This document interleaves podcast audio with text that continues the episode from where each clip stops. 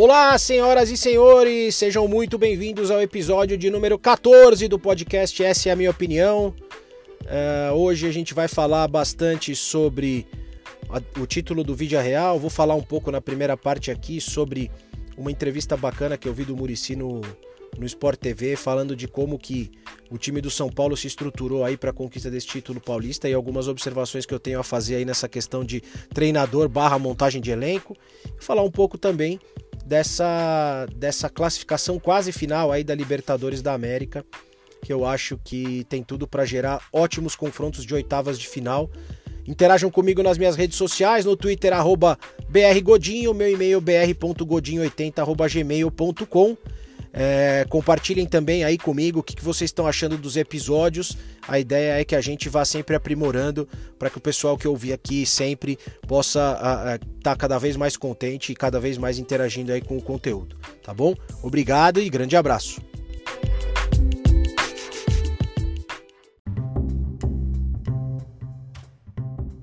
Na primeira parte desse 14 episódio, Queria comentar um pouco sobre uma entrevista que eu vi do Murici Ramalho ontem no Redação Esporte TV, onde ele fala algumas coisas que foram colocadas para o Crespo no momento da sua contratação. E isso me fez é, refletir, dentre outras coisas, o Murici disse que o clube passou para o Crespo que seria importante integrar mais a base ao CT da Barra Funda, é, que é, parte da comissão técnica seria de profissionais fixos do São Paulo Futebol Clube e o Crespo é, aceitou, isso eu entendo que é uma das razões do sucesso do treinador. Mas a reflexão que eu gostaria de fazer hoje, ela é muito mais na linha de que às vezes o clube que não tem essa questão da, da, da sua característica, isso aconteceu com o São Paulo há muitos anos, já acontece com diversos outros clubes. Quando o clube não tem uma característica definida daquilo que ele quer, daquilo que ele pensa sobre futebol, não na pessoa do seu treinador, mas no seu corpo diretivo, no seu corpo de coordenação e de gerência ali, muitas vezes o clube acaba ficando, entre aspas, refém do treinador e vai para o mercado para fazer algumas loucuras, entre aspas, também na, na, no quesito contratação. Traz alguns nomes que são de preferência do treinador ou jogadores de característica é, solicitadas pelo treinador e que muitas vezes não correspondem ao DNA daquele clube, não correspondem àquilo que aquele clube pensa como sendo uma, uma característica ideal. Na verdade, às vezes os clubes não, nem sabem o que querem, basta ver como funciona o processo seletivo de alguns treinadores, né? Durante o mesmo processo seletivo de treinador, os caras podem entrevistar o Sampaoli e podem entrevistar o Abel Braga e podem entrevistar o, sei lá, o Chamusca. Então é, é bem confuso essa questão. E, e a gente percebe isso em alguns clubes, né? O clube acaba meio que ficando refém daquele treinador, entre aspas, daquele jogador. O treinador, quando não sucede, acaba sendo demitido. O clube fica com aquela bucha na mão. Muitas vezes tem que ficar emprestando esse jogador para times menores, arcando com parte do salário. E isso causa um prejuízo financeiro e competitivo, porque o clube, além de ter aquele gasto e não utilizar o jogador, isso acaba impedindo que ele vá para o mercado fazer novas contratações, que ele vá para o mercado e tente é, é, contratar outros jogadores. Por isso que eu acho muito interessante aquilo que não só o São Paulo, mas também o Palmeiras e alguns outros clubes aqui do Brasil vêm fazendo, que é de, claro, seguindo o exemplo aí do Barcelona na Espanha, talvez o caso mais famoso, de você criar uma identidade na base e você ter dentro do seu próprio clube jogadores com aquela característica que a direção e que a gerência do clube entendem como sendo as características principais daquele clube e tentando implementar isso desde as categorias de base para que os jogadores, quando cheguem ao profissional, cheguem preparados. E aí você vai ter é, é, essa subida de atletas da base para o profissional meio que de forma contínua. Lógico, você vai ter jogadores aí que vão ser contratados do mercado com base na característica do clube e você vai ter um ou outro jogador aí que com certeza o treinador vai indicar, que o treinador já trabalhou, que o treinador conhece e o clube faz aquele esforço para trazer é, para o elenco. É, eu estava ouvindo de ontem para hoje, por exemplo, a saída do Zidane do Real Madrid, a saída do, do Conte da Inter, e aí você acaba analisando os elencos desses times, né? A Inter campeã agora, mas principalmente o Real Madrid. O Real Madrid vai trazer um treinador novo. Esse treinador novo não se sabe se vai querer aproveitar jogadores, por exemplo, como Vinícius Júnior ou Rodrigo. Não se sabe se vai querer continuar com jogadores como o Hazard. De repente chega um cara lá e fala: Olha, não gosto desse, não quero esse, não quero aquele outro. O clube acaba meio que se desfazendo dos jogadores ou é, acaba emprestando e tem que gastar uma bala para trazer jogadores que aquele técnico, que não se sabe quanto tempo vai durar no cargo, mas que aquele técnico entende que são os ideais para o trabalho que ele vai fazer.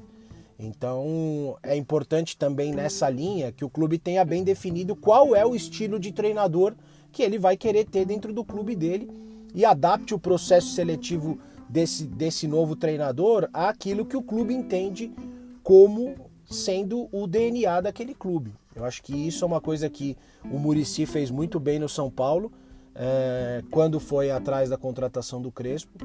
E eu entendo que é um caminho a ser seguido para que os clubes possam cada vez menos é, é, desperdiçar dinheiro com, com, contratações. São Paulo fez isso muito no passado. O caso recente, por exemplo, é o do Tietê, que veio para o clube a pedido do Cuca. Depois era um jogador que tinha aí já trabalhado com o Fernando Diniz, mas que não, não, não tinha o, perfil que tanto o Murici, pelo que ele disse ontem nessa entrevista, quanto o Crespo, né, de ser um jogador combativo, de ser um jogador é, é, 90 minutos ali com intensidade, a gente sabe que esse não é o perfil do jogador. Então, um jogador que acabou sendo emprestado para o Atlético Mineiro e, e isso acontece com vários outros jogadores aí em diversos clubes do Brasil. Eu sei que ninguém me perguntou, mas essa é a minha opinião.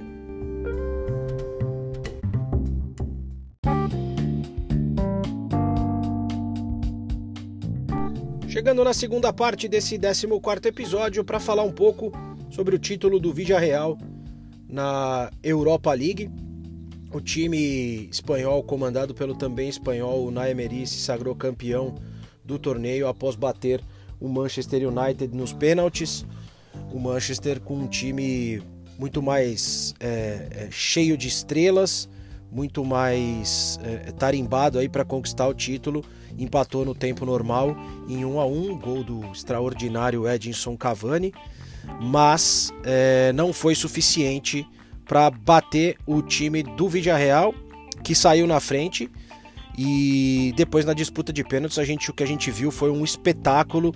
Os times, cada um acertando todas as 10 cobranças feitas por jogadores de linha e o Manchester United errando o último pênalti com o David De Gea dando o título para o Vidia Real. O grande destaque do Vidia Real aí o Gerard Moreno, que marcou inclusive o gol da equipe no primeiro tempo, mas de outros jogadores mais tarimbados como o Coquelin, como o Paco Alcácer, fazendo parte aí do, do elenco, o próprio Carlos Baca, é, Manu Trigueiros que está no Vidia Real há milênios. E o que eu achei bacana desse jogo, primeiro as cobranças de pênalti, né? Você ter os 10 jogadores de linha de cada lado acertando suas respectivas cobrança, cobranças não é não é para qualquer disputa, isso é um negócio espetacular. Cobranças bem batidas, acho que a mais próxima que, que teve de ser defendida ali pro, provavelmente foi a do Luke Shaw. É, o goleiro Jerônimo Rulli é, com certeza teve mais perto de defender cobranças do que o próprio De Gea, mas um, um item que chama muito a atenção é que o De Gea não consegue defender uma cobrança de pênalti das últimas 36 cobranças que o Manchester United teve contra ele. E isso se mostrou decisivo ontem no final da Europa League. Europa League que foi conquistada pela quarta vez pelo Naemeri, ele já tinha sido tricampeão pelo Sevilha, depois saiu do clube para fazer trabalhos ruins tanto no Paris quanto no Arsenal e agora no Vídeo Real traz essa conquista inédita aí, o primeiro título de expressão do Vídeo Real em seus 98 anos de existência. É muito bacana você é, é, ver a felicidade é, dos jogadores, mas também da torcida nesse nessa conquista aí inédita do Vídeo Real.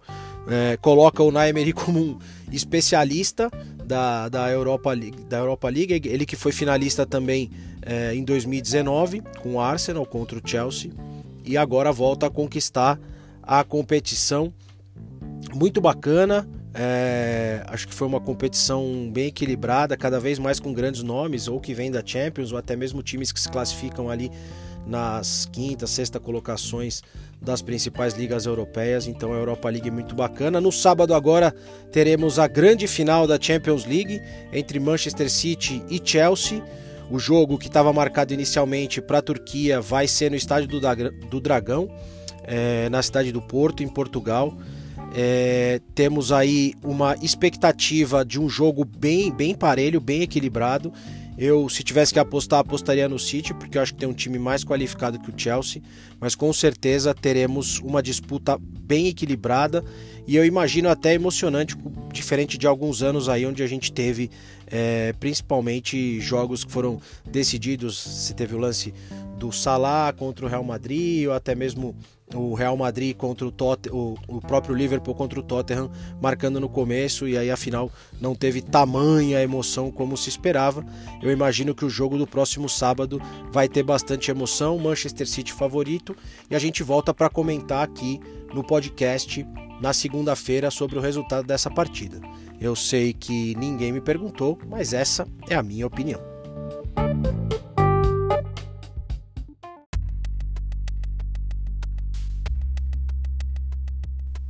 Na última parte desse 14 episódio, tinha pensado em falar um pouco sobre o Campeonato Brasileiro que começa no próximo fim de semana.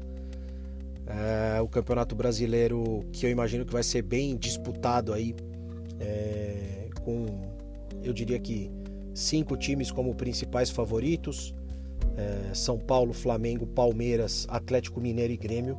Colocaria aí como cinco times que efetivamente brigam pelo título. A gente com certeza vai ter aí os times impactados por convocações, não só para a Copa América, mas também para Olimpíadas e, e, e, jogos das eliminatórias. Mas esses times com certeza têm os melhores elencos e vão brigar aí pelo campeonato. Vamos ver como é que também se desenrola a Taça Libertadores. E aí, sobre a Taça Libertadores, que eu queria entrar um pouco mais no detalhe. Depois, em outro episódio, a gente é, é, aprofunda mais sobre o brasileiro, mas sobre a Libertadores, um desenho. É, é, a gente ainda tem a última rodada acontecendo hoje na quinta-feira, mas um desenho bem bacana que vem que vem é, é, a, vem se desenhando é a questão da classificação dos times nos grupos. Né? Ontem a gente já teve a, a última rodada de mais um grupo a gente teve aí o Internacional se classificando em primeiro no seu grupo com o Olímpia do Paraguai em segundo. O Barcelona de Guayaquil também confirmou a sua classificação com o Boca Juniors em segundo, Santos ficando de fora. Hoje você tem a definição aí do grupo do Palmeiras, que já tem o Palmeiras em primeiro e o Defensa e Justiça em segundo, e no grupo do Flamengo, que a gente vai ver aí como que vão terminar as class... como que vai terminar as classificações. O Flamengo é o primeiro com 11, pega o Vélez no Maracanã com 9. Se o Vélez ganhar, o Flamengo cai para o segundo lugar. E aí vai para um segundo pote que já tem até o momento Cerro Portenho, que já tem Universidade Católica, São Paulo, River Plate, Boca Juniors, Olímpia e Defensa e Justiça.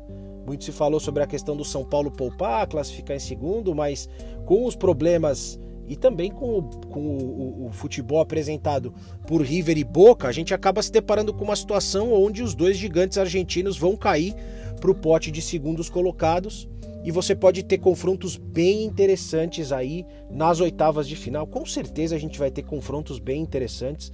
A gente tem aí até o momento Quatro times brasileiros classificados em primeiro dos seus grupos. O Atlético Mineiro, que vem achando um padrão de jogo, apesar dos empates contra o América na final do Mineiro, vem melhorando. Tem a melhor campanha da primeira fase da Libertadores. Você tem um Flamengo sempre muito forte. Um Argentino Júnior, que também jogando muita bola.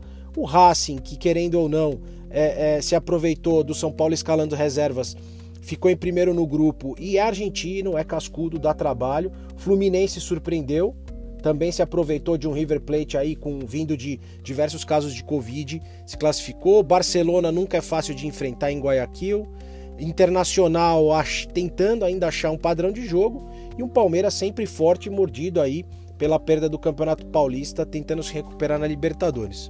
A chance da gente ter um confronto é, é brasileiro, ela é, ela é grande, porque a gente está falando aí que existe 50% de chance do São Paulo, por exemplo, enfrentar um time brasileiro na próxima fase, seja ele Flamengo, Atlético, Fluminense, Inter ou Palmeiras, na verdade mais que 50%, né? Porque a gente está falando que dos oito times que vão estar tá aí no primeiro pote, cinco são brasileiros, então é uma chance até maior do que é, essa que eu falei a princípio. O, o fato é que a gente se caminha aí para diversos bons confrontos. É, não dá para apontar aí nenhum clube, nenhum clube como favorito absoluto nessa Copa Libertadores. O próprio Flamengo, que tem um elenco muito forte, é, a, a, torcida se mostra bem descontente com o trabalho do Rogério Ceni. Eu entendo que, que o Palmeiras tem alguns ajustes a fazer, mas é, é um time muito forte. É, e, e, River Plate e Boca Juniors se classificando em segundo, não, não dá para não dá para você descartar, não dá para você colocar eles como não favoritos, por mais que eles enfrentem qualquer time primeiro colocado. Eu acho que vão dar trabalho, vão jogar os primeiros confrontos em suas casas. O River se deu mal nesse sentido contra o Palmeiras no ano passado, mas acho que aprendeu a lição e esse ano não vai dar mole mas o que a gente está se encaminhando para ver aí são oitavas de finais espetaculares da Libertadores da América. E assim que elas forem sorteadas na próxima terça-feira a gente volta para falar aí quem são os favoritos de cada um dos confrontos com certeza confrontos bem equilibrados. Eu sei que ninguém me perguntou, essa é a minha opinião. Queria interagir com vocês nas minhas redes sociais, no Twitter, brgodinho, meu e-mail br.godinho80.gmail.com. Me falem lá quem vocês acham que são os melhores times até agora da Libertadores da América e quem vocês acreditam depois dos confrontos de terça que vão passar aí para a próxima fase. Uh, esse episódio do podcast Essa é a Minha Opinião vai ficando por aqui. Um grande abraço.